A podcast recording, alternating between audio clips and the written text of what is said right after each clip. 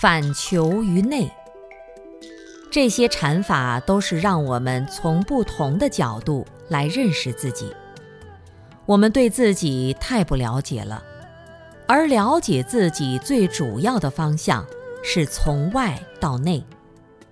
一般的人每天上班工作、做生意赚钱、养家糊口、吃喝玩乐，这颗心都是向外持求；但正思维则是要反求于内。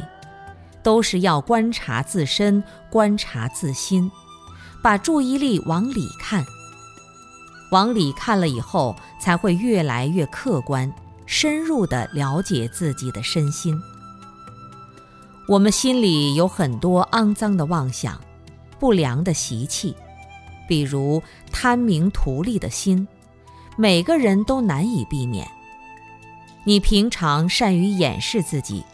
可能还觉得自己挺好的，并没有什么毛病。特别是中国人死爱面子活受罪，内心其实已经很痛苦了，还要在那里装模作样。但当你进入正思维的时候，坐在那里用功，慢慢开始了解自己的身心状态，认识到自己是一个有残缺的人。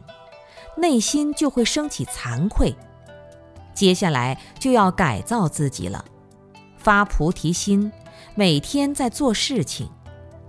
我们只有认识了自己的错，才能适应自己，改造自己。